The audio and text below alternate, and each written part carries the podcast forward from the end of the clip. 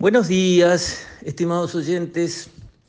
Quisiera referirme hoy a un tema laboral, haciendo estribo en un video que hizo circular por las redes Pablo Carrasco, que es un conocido empresario ganadero de, de avanzada, profesional en lo que hace, y nos llama la atención en ese video sobre una situación que la verdad yo una vida entera eh, trabajando en el sector agropecuario y, no la tenía registrada.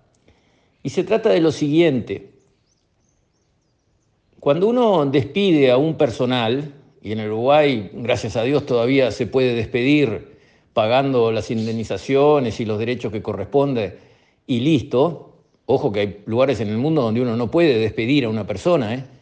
acá sí se puede despedir y eso es bueno para el que contrata, porque está tranquilo que sí la persona que contrató no cumple con las expectativas o está desconforme, puede terminar la relación laboral. Y es bueno para los trabajadores, porque el que puede despedir contrata con más ganas. Ahora, el que no puede despedir, cuidado, las contrataciones caen al suelo.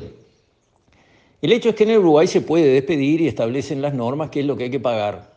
Bueno, uno asume que pagando despido, mm, salario vacacional, eh, goce de licencia, los sueldos hasta la fecha, en fin, suma y sigue, pagando todo lo que corresponde, el despido implica que el funcionario se retira del establecimiento rural sin más trámite. Y si alguno se hiciera el loco, la policía este, lo debería retirar. Ahora, nos advierte Carrasco que eso no es así en el caso de que la persona tenga familia. Por ejemplo, si el empleado tiene una esposa, cosa muy común contratar un matrimonio de caseros, por ejemplo, lo cual es bueno para los dos.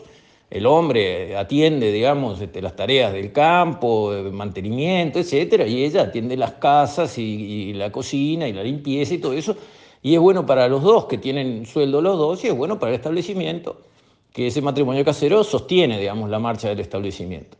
En el caso de que tenga familia el empleado, una esposa es suficiente para clasificar como familia, ya no lo puede sacar la policía si el empleado no se quiere retirar. Hay que hacerlo salir a través del juez con un juicio de desalojo, como que fuera un ocupante precario,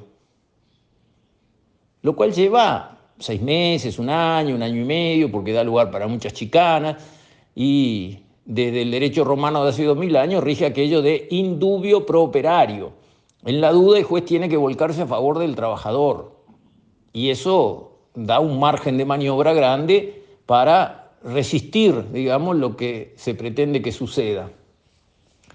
Eso viene de un decreto, el 216 del año 2012 del Frente Amplio, que está vigente.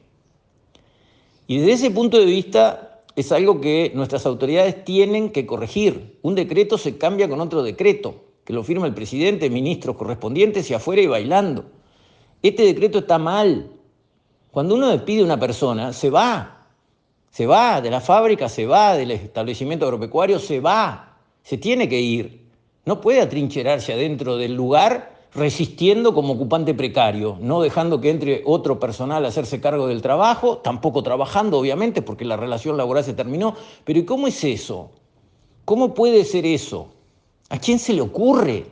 A personas que no saben cómo funciona el mundo, que no saben cómo funciona la realidad, que se ponen en un cuarto entre cuatro paredes y quieren mejorar el mundo a golpes de decretos y leyes y consiguen exactamente lo contrario de lo que buscan. Sacan esas medidas tipo boomerang, las lanza para un lado, pero la medida da vuelta y golpea al que quieren ayudar. Porque si esto no se revierte, no se contratan más matrimonios ni familias. La familia se queda fuera del alambrado y entra a trabajar el hombre solo o la mujer sola. Eso es lo que viene si esto no se cambia. ¿Y quién sale perjudicado? ¿El que va a contratar un personal? No.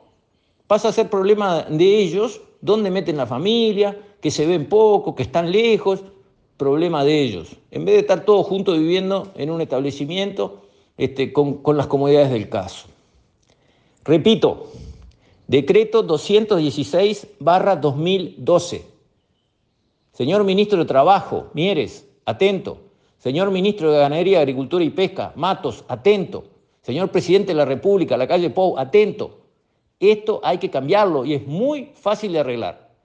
Pero es, digamos, la plataforma para generar problemas que bastantes tiene ya el sector agropecuario, y es totalmente negativo para los propios trabajadores con familia. Con esto, estimados oyentes, me despido. Hasta mañana, si Dios quiere.